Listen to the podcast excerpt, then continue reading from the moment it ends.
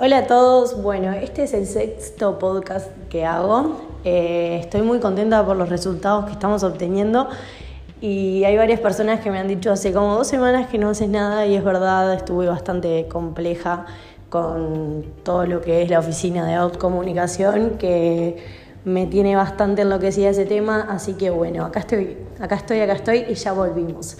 Bueno, en esta edición vamos a tocar el tema de las e-commerce, algo que es súper importante y que viene en constante auge, sobre todo cuando empezó esta pandemia, que las industrias de la moda, de software, eh, delivery, comida y demás empezaron como a incorporar eh, esta necesidad de crear un e-commerce, porque el hecho de no poder asistir físicamente a un lugar empezó como a preocupar en cuanto a las ventas.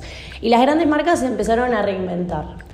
Yo en el 2016 empecé a trabajar con marcas, una de ellas fue Josephine, y fue cuando les planteé por primera vez la necesidad de hacer un e-commerce. Eh, yo estaba muy vinculada a todo lo que es el mundo yankee, como le digo yo, y yo ya sabía que las marcas venían en auge con esto de, de empezar a incorporar la venta de sus productos a través de las e-commerce. Y ahí fue cuando les planteé a las chicas que hiciéramos la e-commerce de la marca, que lo veía como súper importante para, para lo que se venía.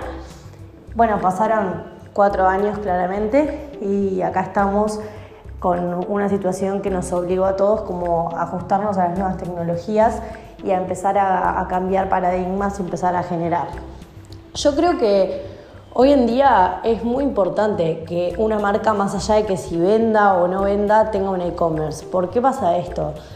Em, una página web online es como tu negocio online. Hay muchas personas que son emprendedoras que por ahí no tienen el dinero o no cuentan con los recursos como para tener su propia tienda y lo que hacen es crean tiendas a través de Instagram, de Facebook o mismo una e-commerce online que lo que hace es como que el cliente final asista como de una manera eh, a través de internet, asistan a esa página.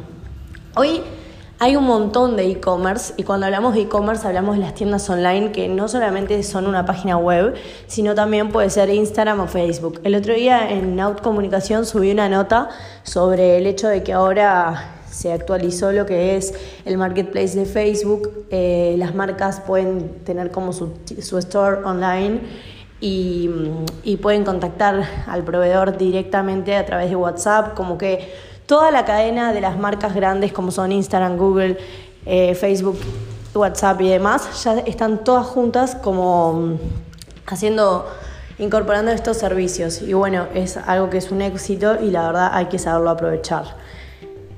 Para mí los beneficios de estar online es como que, si lo pensás a través de una campaña de branding, como que la presencia de la marca crece y genera más cierta notoriedad y para mí es súper importante. Después también tener un sitio web súper fidelizado y actualizado o minimalista, pero que tenga su propia tienda donde vos puedas mostrar tus productos, que tengas variedad de detalles, que sea como lo más simple para la persona que vaya al punto, o sea, lo que necesita. Después también es súper importante la comunicación en ese sitio web. Todas las campañas que hagas y la propuesta de valor, las promociones, los descuentos, todo lo que le beneficies al cliente, las campañas de códigos, eh, proporcionarle un código. Es muy normal ahora que un referente de marca o influencer, como se le dice, eh, tenga su propio código asociado a ciertas tiendas y que éste haga que las personas vayan a ese sitio web.